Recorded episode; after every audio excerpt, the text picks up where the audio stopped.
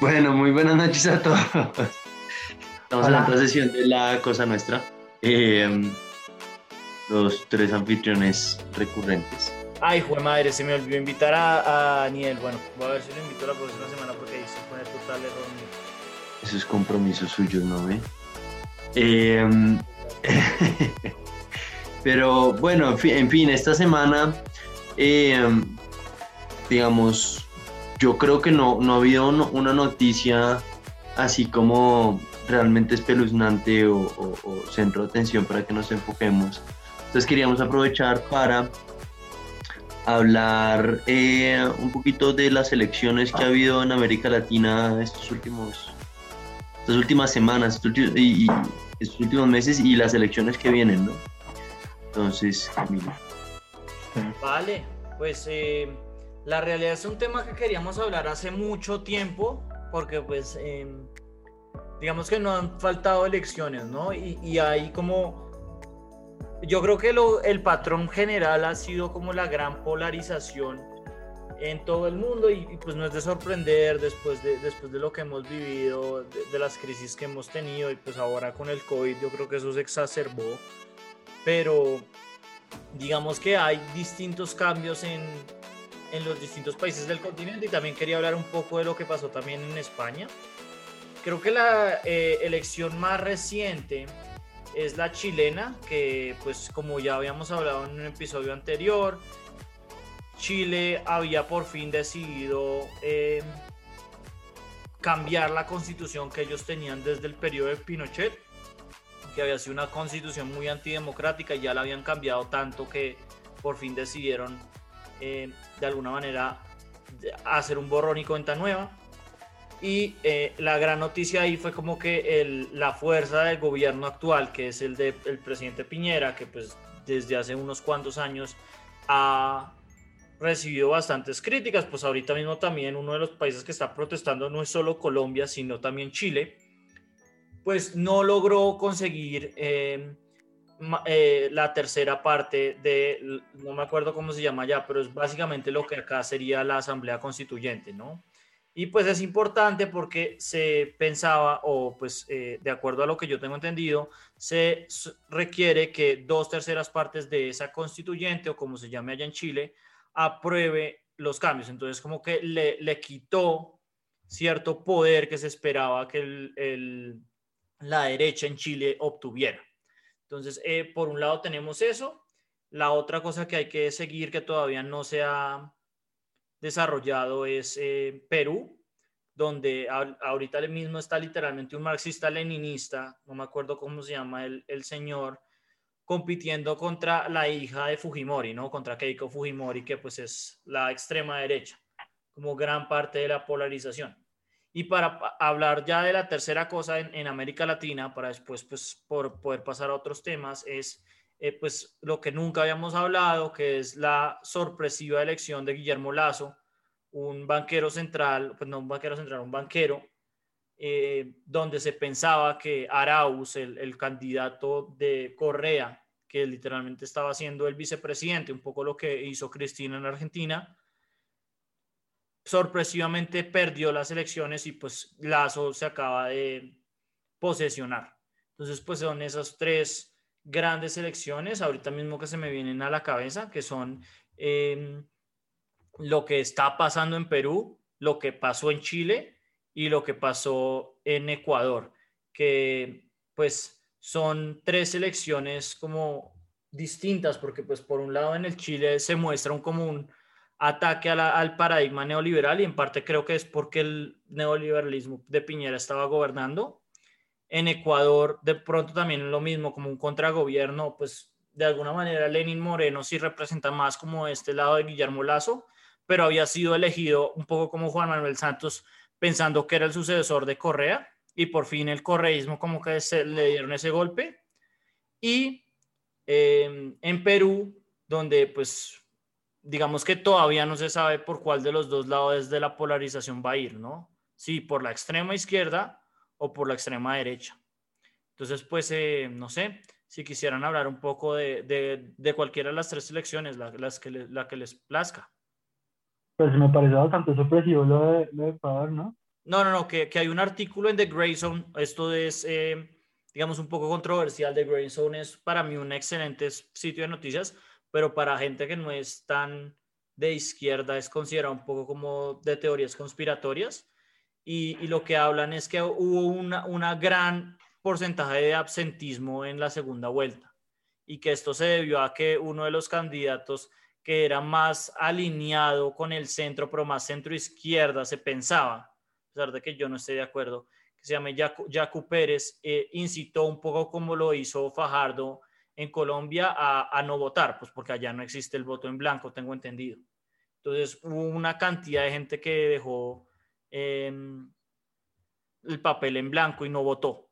Y ese gran absentismo, al parecer, fue lo que eh, llevó a, a Lazo a ganar, pero sí, completamente. Yo creo que es la noticia más sorpresiva de las tres.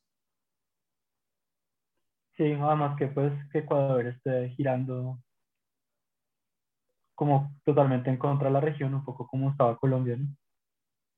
Es que Colombia siempre se ha comportado al revés, en términos como de las, de las alianzas políticas de, de la región. ¿No les parece? Puede ser, ¿no? O sea, ¿qué, países son de derecha en la región? Siempre han sido Chile, Colombia, Perú como más o menos. A veces, sí, pero por eso, pero Perú cambia de acuerdo con la situación. Sí, sí, pero es, Perú, Perú es como muy, muy eh, exacto, como usted dice, muy, muy dependiendo de la situación y por eso como que es muy acorde que ahorita mismo está decidiendo a qué lado se va. Eh, Venezuela pero es un país de derecha por muchos años. ¿Quién? Venezuela fue un país de derecha por muchos años. Claro, pero pues ahorita mismo, ahorita mismo todavía gobierna la izquierda a pesar de que pues casi no puede gobernar, pero sí, gobierna la izquierda.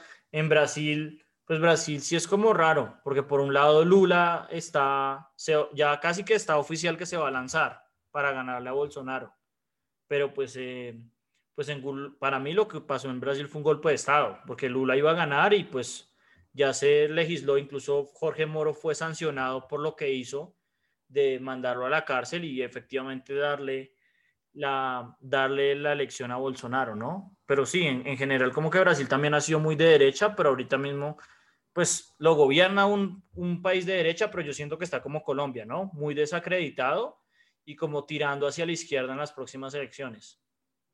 Sí, además que siento que pues como si hay un costo muy real de, pues, de los partidos políticos en el poder, ¿no? El correísmo, pues es un movimiento que ha ido, ya, ya, ya, ya que ya va, por los tres décadas o dos décadas. ¿Qué, Correa? Sí.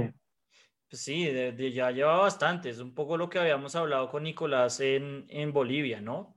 Que ya Evo ya iba como para su sexta elección, una cosa así, era, pues, era un periodo bastante largo. Pero sí, sí, sí, Correa también lleva bastante tiempo lanzándose. Pues es la primera vez que los desafían, ¿no? Sí, pues esto es como, sí, creo que es un, como un desgaste de poder más que todo. Como un desgaste de, pues, de un partido político en el poder. Un poco, un poco, pues, siento yo también lo que le está pasando muy fuerte al centro democrático. Total. O total. Pero la, la diferencia es que, pues, acá sí se me nota el plumero, pero yo creo que la mayoría de la gente sí está de acuerdo que la presidencia de Correa fue muy buena. Incluso mi, mi, mi tío que vive allá, pero que pues eh, también vive en Estados Unidos y pues que los, la gente en Estados Unidos es una polarización muy de derecha, eh, él también es súper correísta. Es decir, Correa sí es, sí es un presidente que, que tiene muy buena imagen y pues obviamente acá no, porque pues acá lo han atacado mucho, sobre todo RCN, pero, pero como que sí ah. todavía permanece con esa imagen, un poco como Lula y Evo, ellos también tienen una imagen muy popular. Sí, es raro, porque yo pensé eso, y yo pensé que las personas en Ecuador como que tenían una imagen muy alta de Correa, ¿no? Pero una vez fui a tomar una cerveza con Nicolás, y había una amiga de Nicolás que tenía una amiga que era ecuatoriana, no, pues como que esta, esta mujer era blanca y pues como que el color, sí, lamentablemente todavía como, como es una señal de casta en, Latinoamérica. Y tenía como una imagen como súper mala de Correa, pues lo odiaba de hecho, y, decía que, el discurso que era muy polarizante y, que de alguna manera como que le hizo muy mal al país políticamente. Sin embargo, pues yo sí creo que Correa como hizo unos golpes magistrales que pues mejoraron mucho la, la, economía ecuatoriana. Los ecuatorianos eran muy pobres, ¿sí? Eh, alguien me decía que hace 35 años uno, uno llegaba a Quito y podía leer el queroseno en el aire porque no había, no, no, no había luz, ¿sí? Como que no, no, había, sí, no había servicios de luz, la gente todavía tenía lámparas de queroseno, pues el queroseno era muy barato. Y, y pues de alguna manera lo que yo siento que pues quiso Correa fue pues primero como volverle como un poco la dignidad al, al pueblo ecuatoriano y, y también pues mejorar un poco como el estado macroeconómico. ¿Ustedes qué piensan? Sí, sin lugar a dudas, lo segundo es cierto. O sea, y, y eso es muy difícil porque Ecuador es un país dolarizado, ¿no?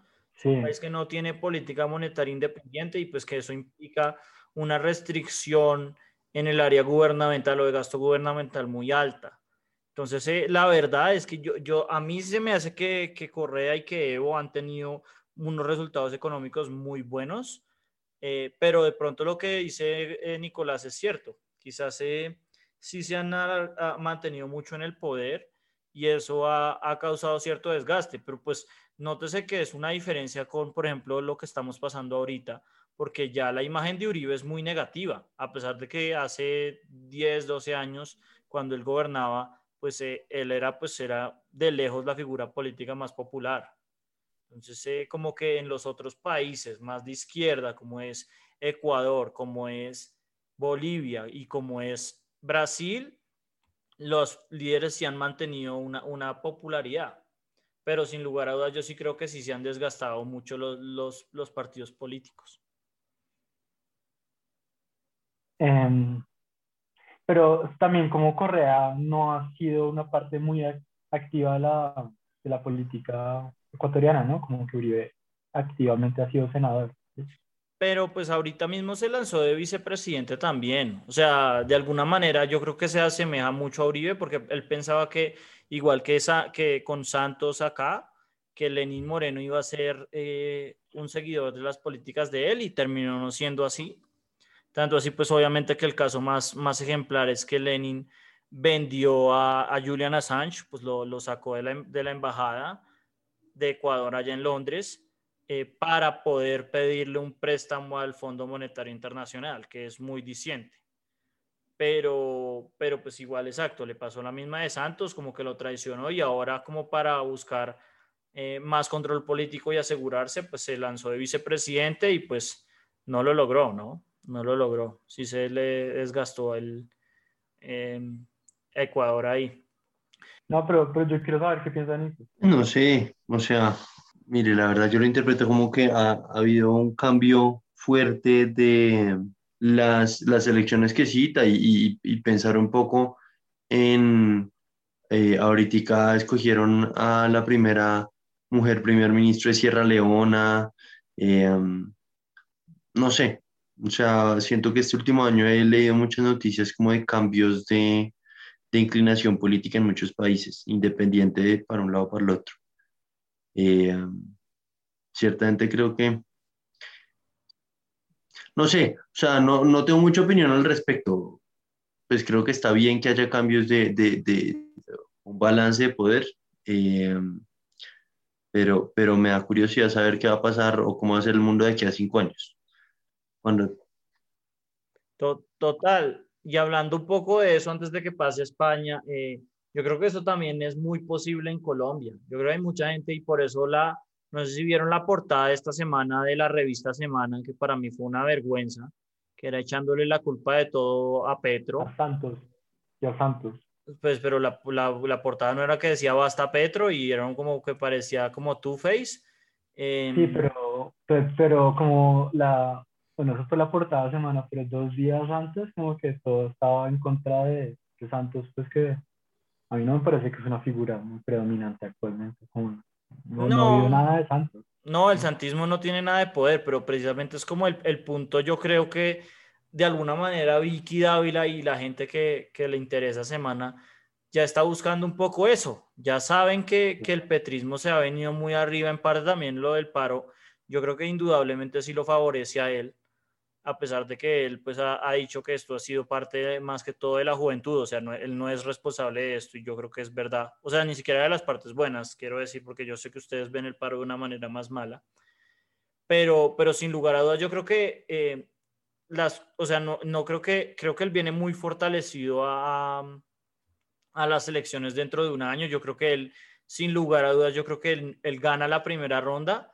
no, no, creo que no creo que jamás vaya a llegar al 50% y yo creo que pierde en segunda. Pero incluso yo que, que siempre he pensado que jamás va a ganar, me lo estoy considerando precisamente por eso, porque las circunstancias políticas, como que el único que anda fortalecido en estos momentos creo yo que es Petro. Creo que todos los demás andan un poco de... Ahí estoy de acuerdo. Eh, sin embargo, lo que yo decía la semana pasada son realmente, es una cosa como 2000, o, o, o lo decía Emiliano, son realmente como 2.000 manifestantes en una ciudad de 8 millones, ¿no? Eh, no, pues en, en, Bogotá, es muy chiquito, pero pues eh, digamos que el epicentro siempre ha sido Cali, otros lados, digamos que en, en Bogotá y además en Bogotá Petro siempre va a tener una cantidad importante de votos.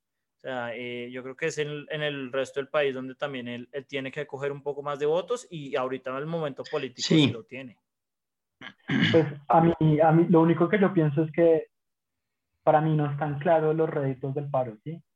Yo creo que va a ser muy negativo para Petro, porque si, pues, si es una población muy pequeña. Sí, y yo lo que creo, lo, lo que yo creo es que el paro tiene una connotación muy negativa y, y, cada vez, cada día que se extiende tiene una connotación aún más negativa, de sinvergüenzas.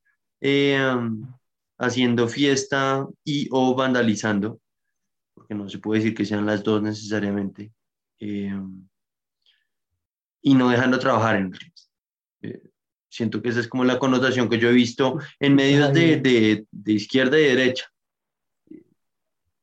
No, no, en medios de, porque es que acá en Colombia no existe la izquierda, en medios de derecha y medio derecha, que son los que consultó usted pero eh, si usted ven, por ejemplo, noticias más internacionales, la, la, cobertura del paro es muy buena. Es decir, yo creo que ustedes tienen un punto. Yo creo que eventualmente, yo creo que esa, esa, eh, esa no, no, lo quiero llamar propaganda porque pronto no es propaganda, sino esa manera de, de cubrirlo, de cubrir el paro, que pre predominantemente ha sido Caracol y RCN los que lo han llevado así, eventualmente va a ser verdad cuando, cuando como que se sienta que no hay momento político y por eso siempre lo discutimos entre los tres, porque pues eh, como estaba diciendo, tumbaron la, la, reforma de la salud, ahorita mismo hay un movimiento muy fuerte contra tumbar al ministro Molano, eh, se acabó la, la, Copa América en este país y todo eso, pues son victorias muy pequeñas que no solucionan los problemas de fondo, pero que sí le dan momento político al paro. Pero de nuevo, como que no sé qué tanto movimiento político tenga el paro, ¿sí? Como que la verdad, pues tiene cobertura mediática y, pero yo creo que las personas que han apoyado el paro, pues que ha sido en gran medida Petro, van a ser muy castigados, porque y los efectos del paro van a ser muy, muy claros dentro de, unos, dentro de una semana, ¿sí? Yo, yo la verdad no creo, porque digamos que ahorita mismo los que están siendo debilitados por el paro son precisamente las figuras del gobierno que han no han logrado parar la brutalidad policial. Parte por eso es que Claudia está tan mal. Duque, pues ni se. Ahora, fíjese que hoy, hoy Duque eh, salió noticia que despidió al, al general o almirante que, que subió, eh, no me acuerdo muy bien cómo lo llaman, la alarma de nivel 1, nivel 2 en, en el puerto de Buenaventura, ¿no? Lo ah, despidió. y, y, de hecho ahí los militares le hicieron reproche a, a Duque porque el tipo estaba como siguiendo su, su, mandato, no sé, constitucional o no sé muy bien cómo, cómo es la, la, la, interpretación de eso. Eh, de hecho, el tipo estaba en últimas haciendo lo que, lo que decía la norma que él tenía que estar haciendo, aumentando la escala por, por, por la, la, seguridad del, del patrimonio nacional y pues eso era como lo que le reprochaban. Y el tipo fue y lo despidió. Sí, o sea, es, es, un, poco la crisis de institucionalidad que siempre ha tenido el gobierno colombiano, pero en mi opinión se ha realzado no desde este paro, sino desde el anterior. Y eh, esto es como una, una, bola de nieve en la cual yo sí pienso que Petro se ve beneficiado en gran parte, no porque sea el gran ideológico que yo al menos sí le doy rédito de que ha tratado de hacer una alternativa a los demás gobiernos, sino por el sencillo hecho de que él no gobierna, que es lo que estaba diciendo un poco Nicolás que ahora con tanta crisis eh, se le da un poco más de legitimidad a la gente que no está gobernando. Sí, y es un poco, pues es un poco estocástico, ¿no?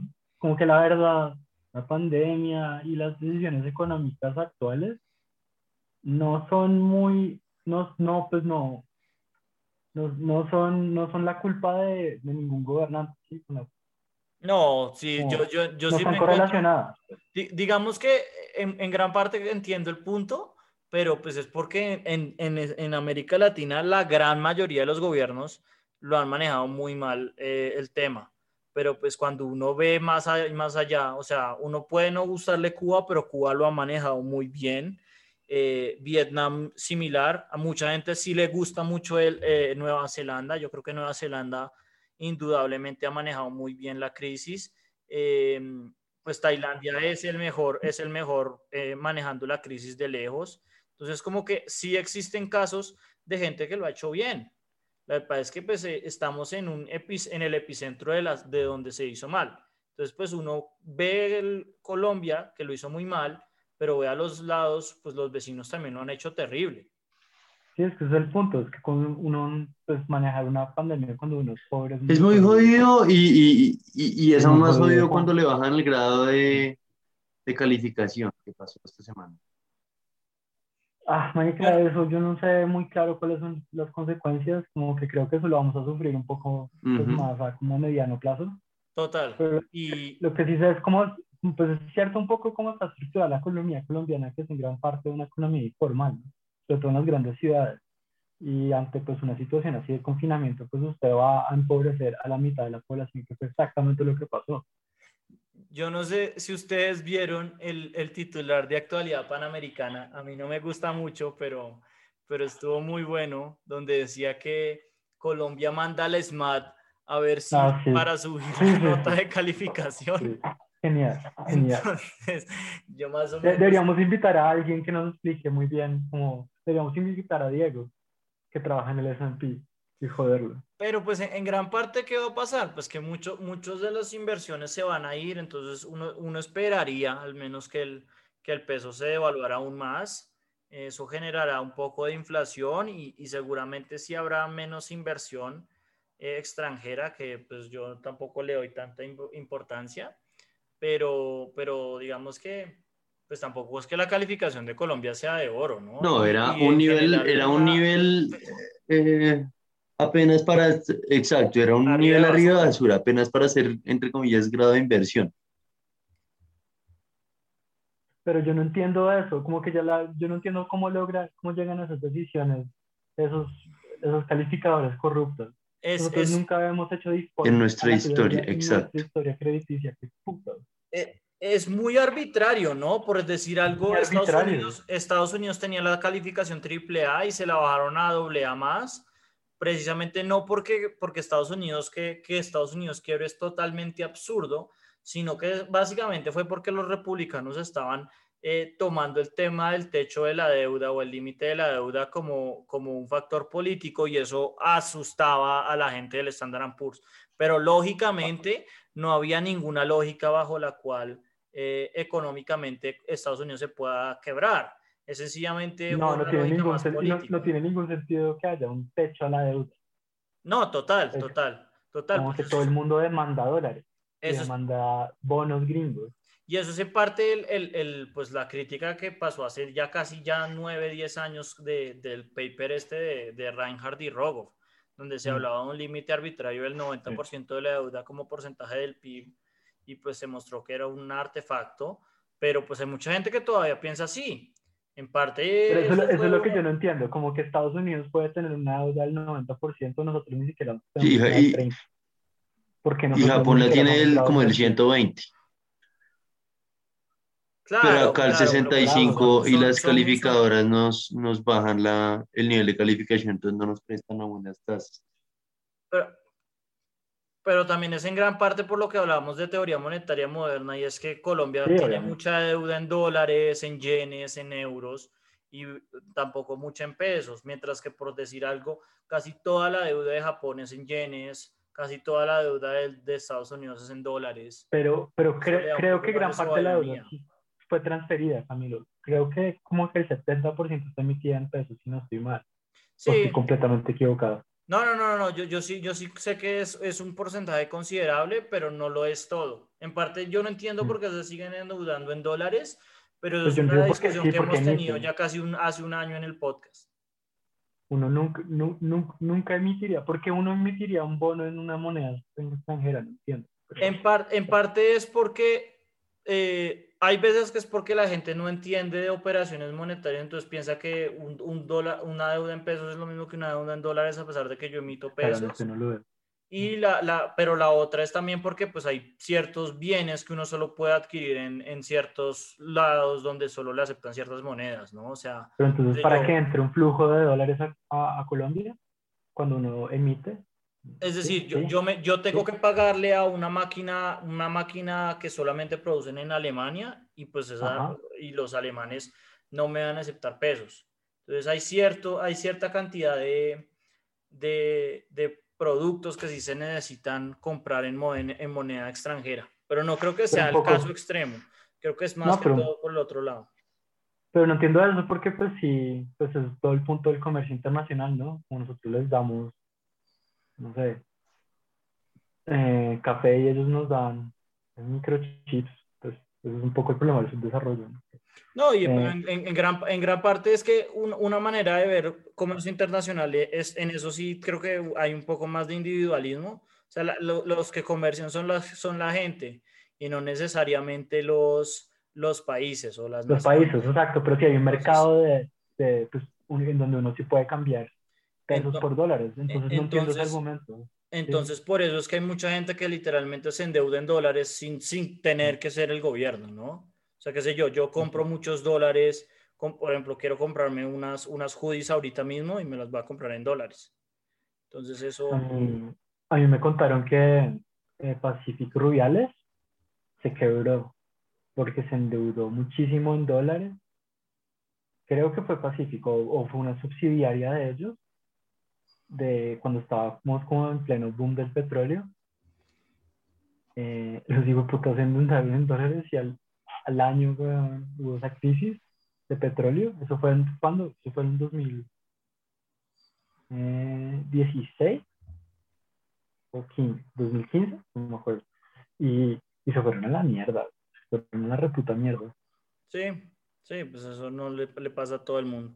Pero bueno, yo creo que esto es un buen momento para hacer una pausa y pasamos a hablar de, de la contaminación, que casi nunca hablamos de medio ambiente y terminamos con el idiota de la semana. Entonces ya nos vemos.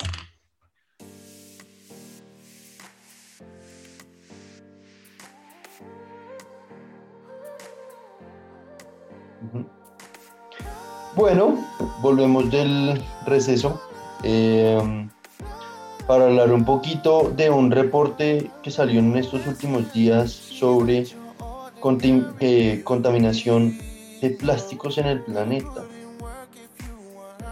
Sí. eso sí es de una fuente confiable.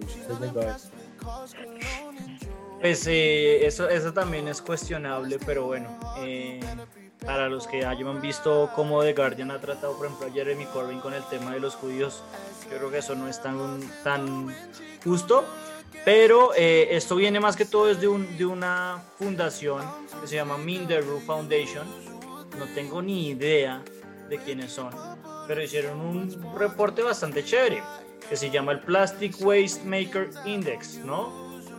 Trata de ver como tres lados del, del, del negocio de los plásticos, que pues, eh, ahorita mismo es como uno de los principales eh, contaminadores, o pues, sí, contaminadores, eh, donde se ve quiénes son los que lo financian, quiénes son los que lo producen y eh, el lugar de, donde se genera el mayor impacto, ¿no? Eh, recientemente, esto no lo hablamos en el podcast y, y, creo que eso es una buena manera de hablarlo ahora. China creo que por fin se pasó las emisiones de Estados Unidos, es decir, se ha vuelto el, el país que en total, no solo per cápita, pues obviamente per cápita sí le falta, no sé si es per cápita, pero se volvió el país más contaminador del mundo recientemente. No, pues, per cápita, pues usted está viviéndolo con una población mucho más grande. Por eso, por eso, por eso. Pero no, no me acuerdo si era per cápita o era, o era por, o era literalmente solo, solo la, la, la población más grande. Y en este caso es eh, también en este reporte, el de, el de los malgastos de plástico, eh, el país donde más se genera estos plásticos de un solo uso, ¿no? De un solo uso, seguido de, Estados Unidos e India. Creo que no es sorpresivo eso, porque pues India de nuevo tiene el, la cuestión de, pues de que tiene demasiada gente o que tiene mucha más gente que los demás. Y también sorpresivamente la, el gobierno chino, la, el People's Republic of China, es el principal shareholder, el principal inversor, el principal inversionista, eh, inversionista creo que esa es la mejor palabra, de eh, los productores únicos de plástico, ¿no? Los que, los que más, más tienen, eh, sí, stake, acciones o control en, en, las, en estas pro, productoras de plástico eh, únicas. Sigue el reino de Saudi Arabia, el grupo Vanguard, BlackRock y el Emirato de Abu Dhabi. Entonces vemos acá muchos productores de, de petróleo y BlackRock, ¿no? Que tampoco es muy sorpresivo. No. Y, en los, y en los principales productores de plástico tenemos a ExxonMobil, que yo creo que sí es la compañía más malvada del mundo. De pronto Nicolás pronto le hará una consultoría. Eh, Dow Chemical también. Eh, Sinopec, es una, empresa chi es una empresa china, no la conozco. Eh, Indorama Ventures no se la conozco. Y Saudi Aramco, que es la eh, principal compañía del el rey o de la familia eh, real de Arabia Saudita. Entonces, pues acá se ven muchos, muchos, muchas tendencias que se me hacían interesantes.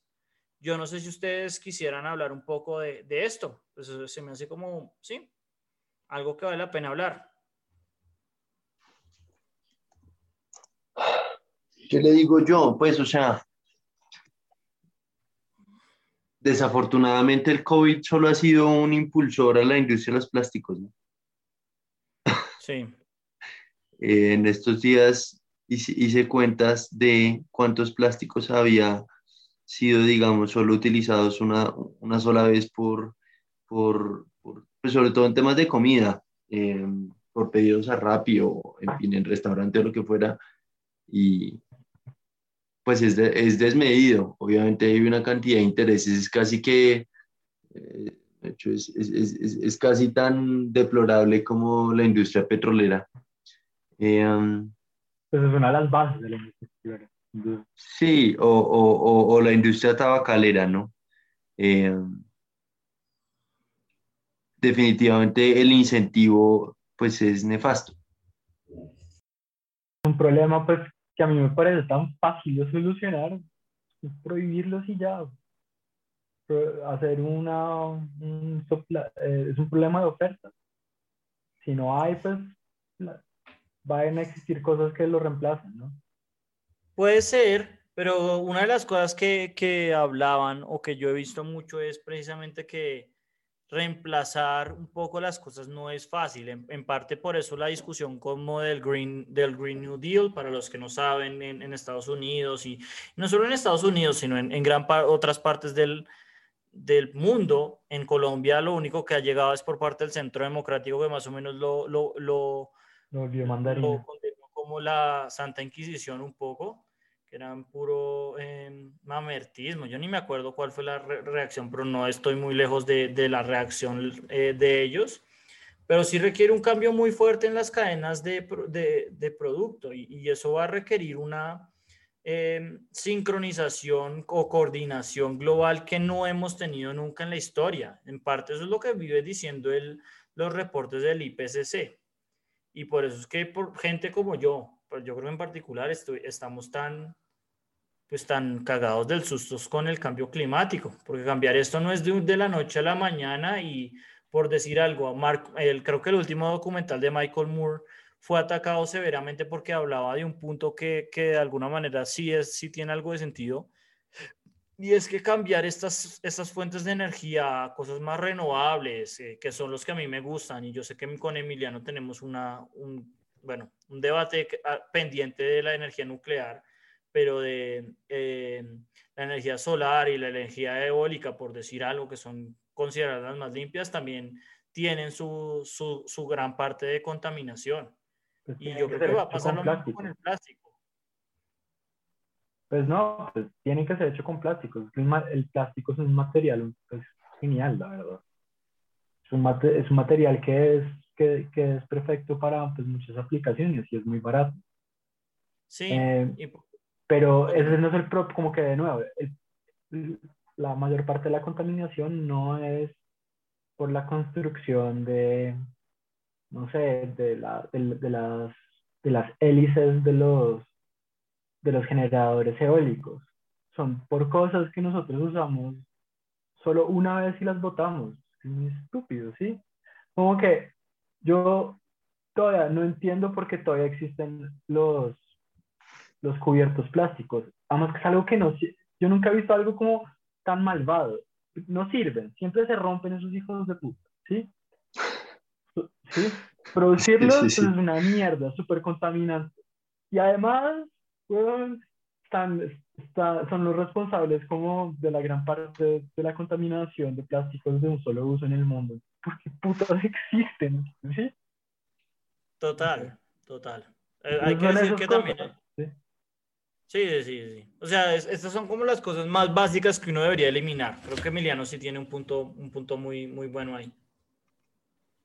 Y, Cuando... y, y, y, hay pues, soluciones, ¿sí? y los aseguro que como que si restringen el, la oferta, de, hay soluciones. Entonces, yo he visto muchas cosas muy interesantes que han, hecho con, con mycelium, con, con, eh, con, hongos. Ustedes los han visto como empaques que los, que los crecen, ¿sí? que los cultivan a partir de unas especificaciones específicas y les hacen un tratamiento y quedan como, pues, como si fueran empaques de plástico o de, o de cartón.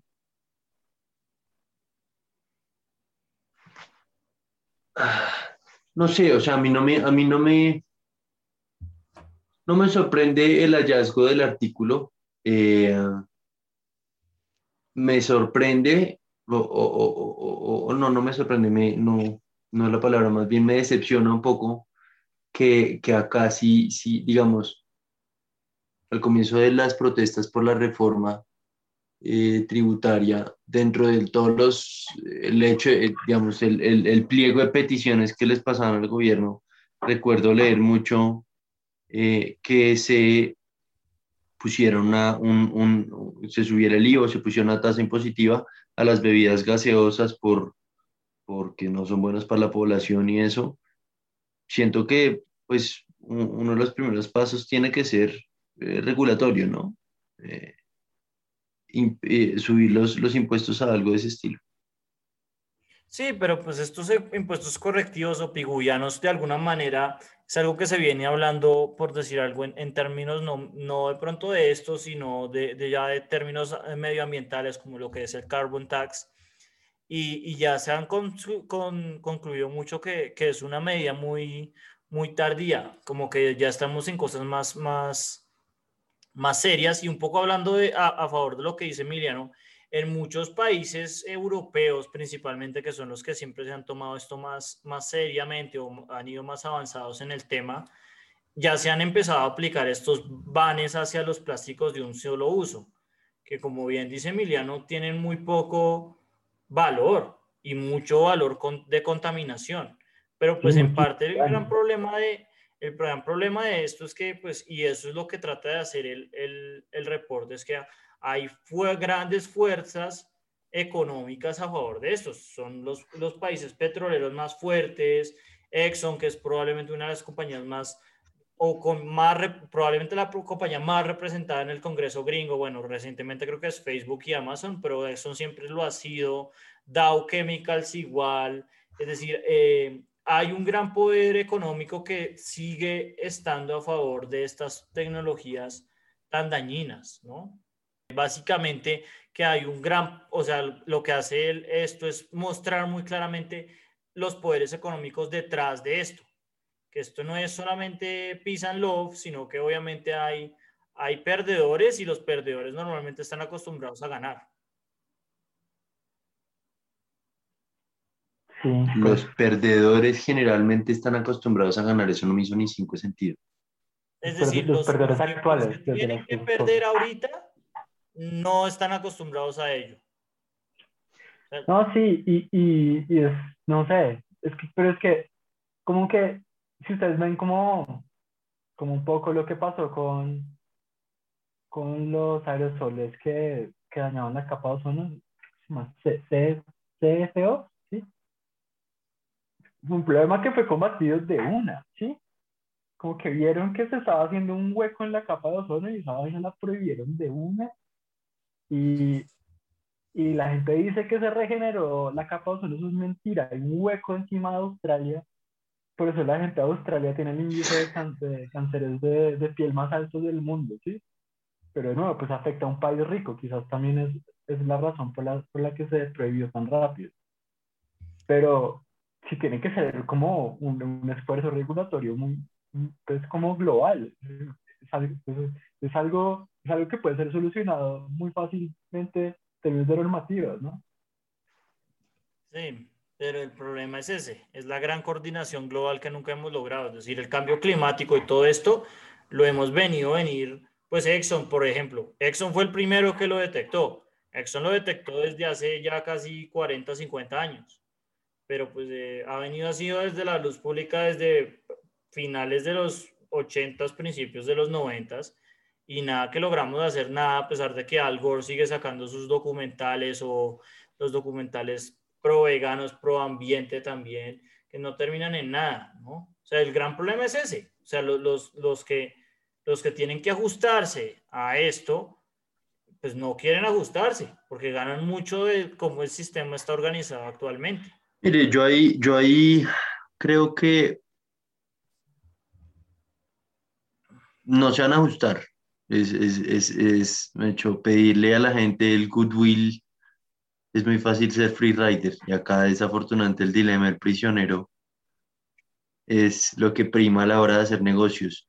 Em, pero si usted se fija, después de muchos años de, debatir si Tesla iba a ser rentable, si Tesla iba a lograr vender, si Tesla lo que sea, Ferrari, eh, Ferrari o fue Ferrari o Lamborghini que en estos días sacó un, eh, auto completamente eléctrico eh, y que esperas lanzarlo para el 2024. Y Ford hace no más de una semana anunció su primer pickup truck completamente eléctrico. ¿A dónde voy? Es cuestión de... Baterías. ¿Cómo? Hay que ver a quién le compran baterías. Probablemente a Probablemente por eso es que se están buscando tumbar Bolivia. Gran mm. parte por eso es que la, la acción de Tesla bajó un huevo cuando se volvió el, poder, el más, el movimiento de igual poder. Pero bueno, Nicolás, qué pena, usted estaba hablando de, no, mi, los carros. Mi punto, mi punto, o sea, my point being que eh, um, arreglar el tema de los plásticos, eh, pedirle a la gente que tenga una conciencia y consuma menos plástico, pues difícilmente va a ser realmente aplicable. Yo, Nicolás, a nombre personal, no uso pitillos porque me, me, choca ver los videos de que el pitillo se le enterró a la, tortuga en la nariz, pero no por eso dejo de consumir bolsas plásticas cuando voy a Carulla porque no puedo cargar todo. No por eso dejo de consumir el plástico de las botellas de gaseosa que consumo, las botellas de agua. Simplemente así es como viene y porque si no, entonces me toca rellenar una botella en una fuente pública y pues no, y, o sea, es simplemente un tema de practicidad. Entonces, pedirle, al consumidor que, que ajuste sus, patrones, muy difícil. Pedirle al productor de plástico o a estos grandes inversionistas, como decía usted, que ajusten eh, y, y, decidan ser éticos y no hacerlo, pues desafortunadamente hay dilema prisionero. Tiene No, que ser un cambio, tiene que ser un cambio de industria, tiene que venir algo realmente más rentable, no hay de otro. No, es que usted, usted, usted como lo ve tan, como usted es mucho más de más industria, pero ahí es por, por eso es que ahí es donde debe entrar el gobierno. sí, eso bueno. es que, es que es que Napoleón IV entra al poder, weón, o quinto y diga no más, weón, suerte, o si no, o si no, les mandamos a los húsaros. Ya, weón, Sí, o- ya, ya. Pero Entonces, es eso, es, está, es muy conveniente, pues hay que hacerlo menos conveniente. Y en parte eso es la cosa que están tratando o que han hecho muy bien en Europa, que tienen una, han logrado hacer muchas más eh, implementaciones que hacen inconveniente otras cosas. Por decir algo, fumar es mucho más difícil allá. Eh, Claro, sobre todo. usar un, un, un, un plástico de, de uso está prohibido. Así tomar Coca-Cola en Francia es muy caro. Cuesta como dos, dos botellas de vino, cuesta un litro de, de Coca-Cola en Francia. Una mierda así. Entonces, eh, es eso, es, es, eh, y el problema es la gran coordinación, es que todos lo hagan, pero yo sí pienso es eso, que eh, si esperamos a que llegue un gran innovador, como viene diciendo Bill Gates, quizás sea demasiado tarde. Es que el, eh, es- es- la crisis climática es muy seria y por eso se me hacía chévere que lo, que lo tocáramos el tema. Yo creo que es la única, la primera y última vez que Camilo va a citar a Bill Gates, entonces. sí. Oiga, que entre otras vieron las noticias de Bill Gates de esta semana, ¿no? eh, Lo están por fin, con, o sea, voy a decir algo rápidamente. Bill Gates empezó su efecto caritativo porque en los 90 era considerado un villano. Es decir, porque pues, Microsoft siempre ha sido No, pues, y sigue siendo el villano. un monopolio muy fuerte, ¿no? O sea, muy, e- ejerce mucho sus poderes monopólicos para destrozar a la competencia.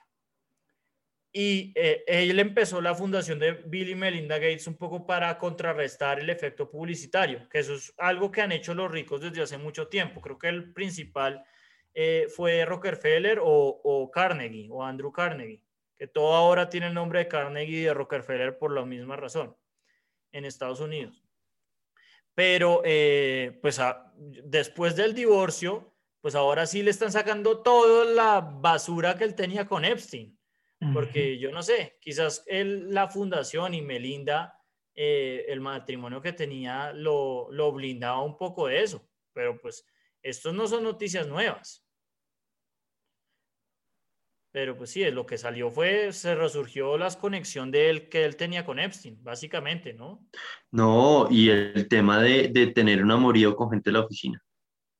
Ah, no sabía, no sabía eso. No, eso, Que a él, más- a él, a él lo iba, a él, el, el Board of Directors lo iba a comenzar a investigar por una relación con una, con una o varias personas de la oficina. Yo ahí no, no, no leí el detalle.